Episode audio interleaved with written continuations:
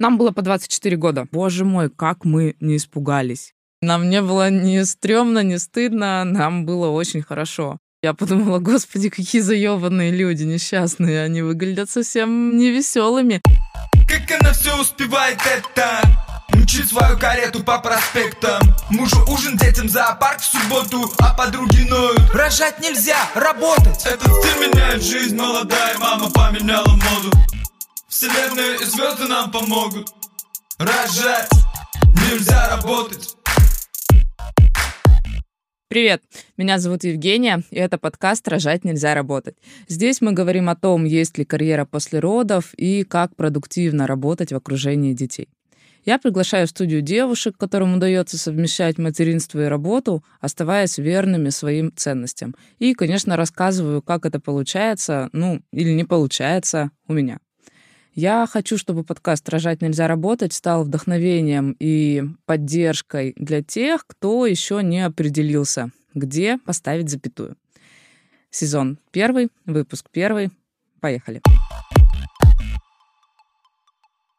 Когда я рассказала своему психологу, очень сдержанной, тактичной и уравновешенной девушке о том, что планирую запуск подкаста, она с большой тревогой и даже с некоторой яростью воскликнула, «Женя, ну куда вам еще? Вот вам только подкаста не хватало».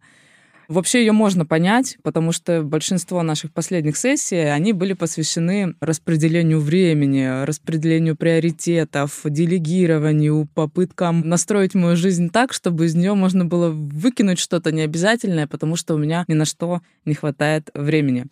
И как только мы придумали, какие задачи можно скинуть, я решила, что мне очень нужен подкаст. Вычеркнуть из жизни работу я не могу, детей не хочу. Ну, или наоборот. Поэтому мне приходится вычеркивать тренажерный зал или системное питание, что-то в этом роде. Но я поймала себя на мысли, что за последний год самый распространенный комплимент в мой адрес звучит так. «Женя, я вообще не понимаю, как ты все успеваешь?» И когда я это слышала первые разы, я ударялась в кокетство и говорила, ой, да ну ты что, ну ничего не успеваю, ну не успеваю, куда успеваю? А потом стала разбираться, и теперь предлагаю вам делать это вместе со мной. Но чтобы подобраться к тому моменту, где мне перестало хватать времени на системное питание и тренажерный зал, нужно начать сначала с аналов истории. И давайте, что ли, начнем. Вообще я счастливый человек. Мне повезло выйти замуж по большой любви и ровно тогда, когда мне этого хотелось. Поэтому ребенок был очень логичным продолжением отношений, и мы даже в принципе не задумывались о том, что детей можно не хотеть. Я хорошо помню тот момент, когда мы впервые обсуждали вероятность рождения ребенка. Мы были в городе Екатеринбурге на зимних каникулах, был очень солнечный морозный день, и мы шли по мосту в железнодорожном районе, и совершенно буднично сказали друг другу, что да, через полгодика можно бы уже и планировать. Нам было по 24 года.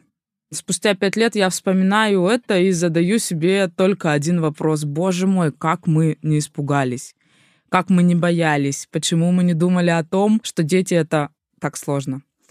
В сегодняшнем выпуске подкаста я хочу поговорить про страхи про страхи, которые случаются с нами задолго до появления детей. Рожать нельзя работать. Ситуация такая. Нам по 24 года, муж работает на государственной службе, а я работаю в некоммерческой организации, мы живем на съемной квартире, перспективы туманные, и ребенок в этой цепочке, как вы понимаете, выглядит ну прям очень логично, очень-очень. Бояться даже не приходило мне в голову, и я боялась чего угодно, но только не того, что было нужно. Я боялась, что не смогу купить самые модные шмотки из магазинов в Инстаграме, они тогда только набирали популярность. Я боялась, что у меня не хватит денег на бортики по 7 тысяч рублей. Я тогда еще не знала, что моему ребенку не пригодятся ни бортики по 7 тысяч рублей, ни круглая кроватка модная, ни хрена. Вообще есть прям отдельный пул истории с кроватками, люльками и колясками. Благословенный Инстаграм показал мне в 2016, да, или каком, 17 году родилась моя первая дочь, показал мне красивую плетеную люльку. Как сейчас помню, отметка на фотографии стояла магазин Мазаке, я пошла посмотрела, сколько стоит эта люлька, а стоила она порядка 6 тысяч. Я подумала, 6 тысяч, охренеть, блядь, где я возьму 6 тысяч на люльку?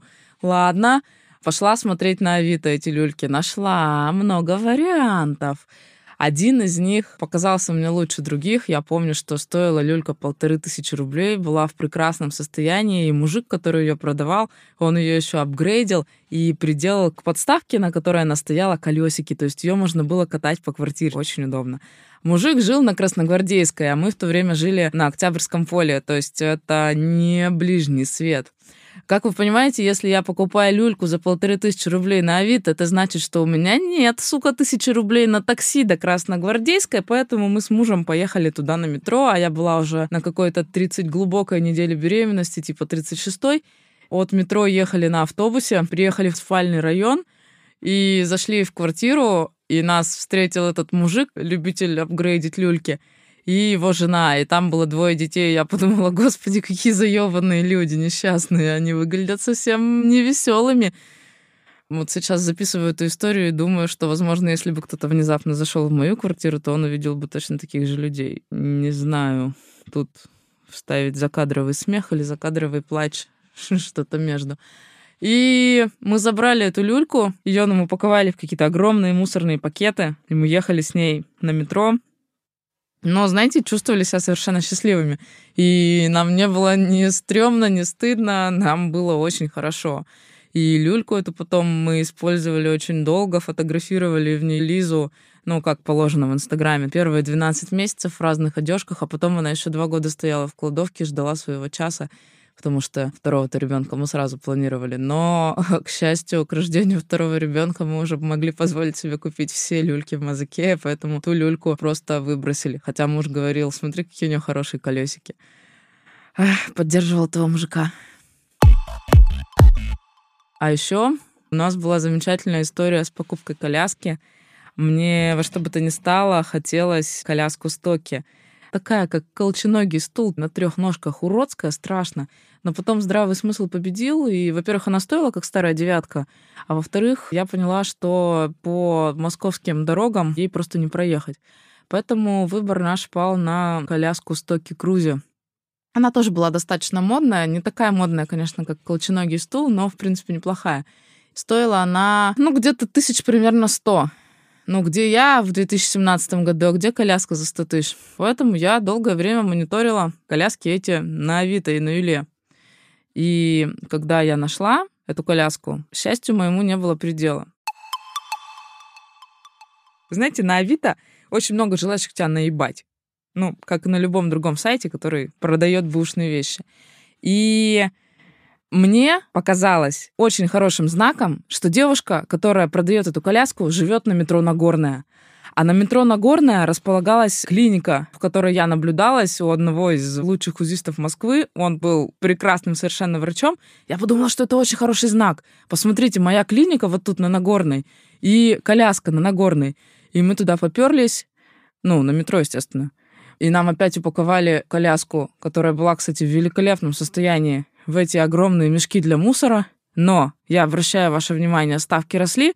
За коляску мы заплатили 36 тысяч, а потом еще поехали на такси. Ну, потому что сложно представить себе транспортировку коляски с прогулочным блоком и люлькой на метро. Вопросов, а будет ли у нас свое жилье? А как сложится моя карьера после рождения ребенка? А сколько часов в день я буду спать, в моей голове не было. Их не было даже на горизонте. Уровень, как модно сейчас говорить осознанности, был у меня примерно как у инфузории туфельки. Что-то вроде того. Ну или как у влюбленного 24-летнего человека, не исключено, что это одно и то же, это я про инфузорию, Сейчас я смотрю на девушек, которым 24 года или 34 года, ну, неважно, и понимаю, что они задают очень важные вопросы, задают их себе, задают их своим друзьям, у которых есть дети, задают их своим бездетным друзьям. Уровень осознанности очень, очень высокий. Они боятся, они обдумывают. И в большинстве случаев это никак не связано с надежностью их партнера.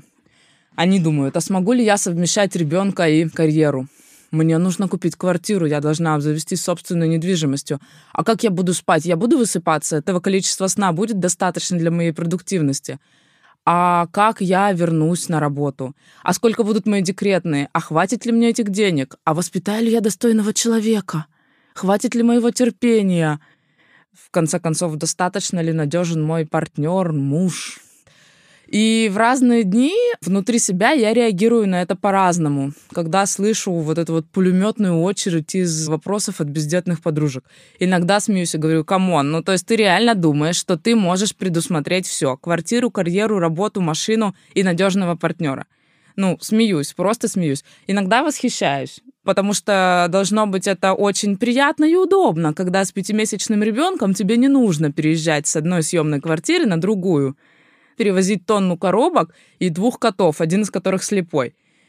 Осознанность — это новая религия. И, конечно, в таком осознанном подходе плюсов просто уйма. Ты многое знаешь. Ты проводил среди своих друзей соцопросы, ты мнения собирал. В конце концов, ты квартиру купил, ты карьеру построил. Это классно. Но минус тоже есть.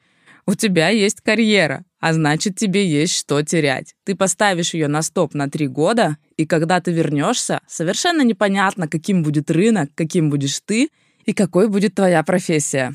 У меня не было карьеры. Когда мне было 24, я еще не успела ее выстроить, поэтому мне нечего было терять, и, видимо, поэтому я совершенно не переживала.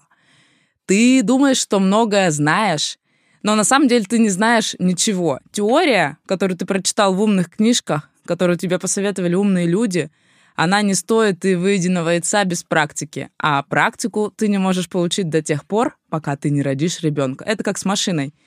Когда ты ездишь по городу с инструктором, ты всегда знаешь, что кто-то за тебя может нажать газ или тормоз. Но когда ты впервые выезжаешь на дорогу один, ты понимаешь, что практика только началась. Ты думаешь, что ты достаточно состоятелен, но ты еще не знаешь, что копить надо было не деньги, а ресурс, терпение, в конце концов, сон. Выясняется, что деньги вовсе не главное. И все намного сложнее. И самое главное, вот эти вот люди, которые откладывают появление детей условно до 34, как они себе представляют, что они будут вставать 8 раз за ночь? Это животрепещущий вопрос. Мне очень не хочется обидеть тех, кому 34, но вставать за ночь 8 раз — это, сука, очень тяжело.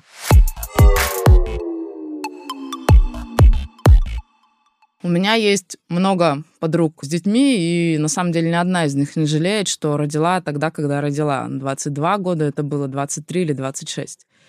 И, кстати, 3-4 года назад, как ни странно, никто не задавал столько умных вопросов про осознанность, про квартиру, про то, как воспитать хорошего человека. Вопросы были, а давать ли соску и покупать ли бутылочку? А, еще ставить ли прививки? У меня много подруг без детей. И никто из них не бьется в истерике, что до сих пор не родил. Все хорошо себя чувствуют, делают классную карьеру или просто живут в удовольствие – и мне всегда на самом деле было очень интересно, что действительно скрывается за этими умными и осознанными вопросами про готовность к детям. Как это работает? Мне казалось, что рожать детей — это про любовь, что это логичное продолжение отношений, и тут просто не может быть места страху. А оказалось, что у многих это про логику. И в следующем выпуске я планирую поговорить с девушкой, которая подходит к вопросу деторождения намного более осознанно, чем я. Наверное, на этом можно закончить. Спасибо, что слушали этот выпуск. И помните, что не страшно быть не идеальной мамой, страшно не быть собой. Подписывайтесь, ставьте оценки, пишите комментарии, отмечайте в сторис, рассказывайте своим подругам про подкаст «Рожать нельзя работать», потому что я уверена, у них тоже бывают сомнения, где поставить запятую. Еще услышимся. Пока. Рожать нельзя работать.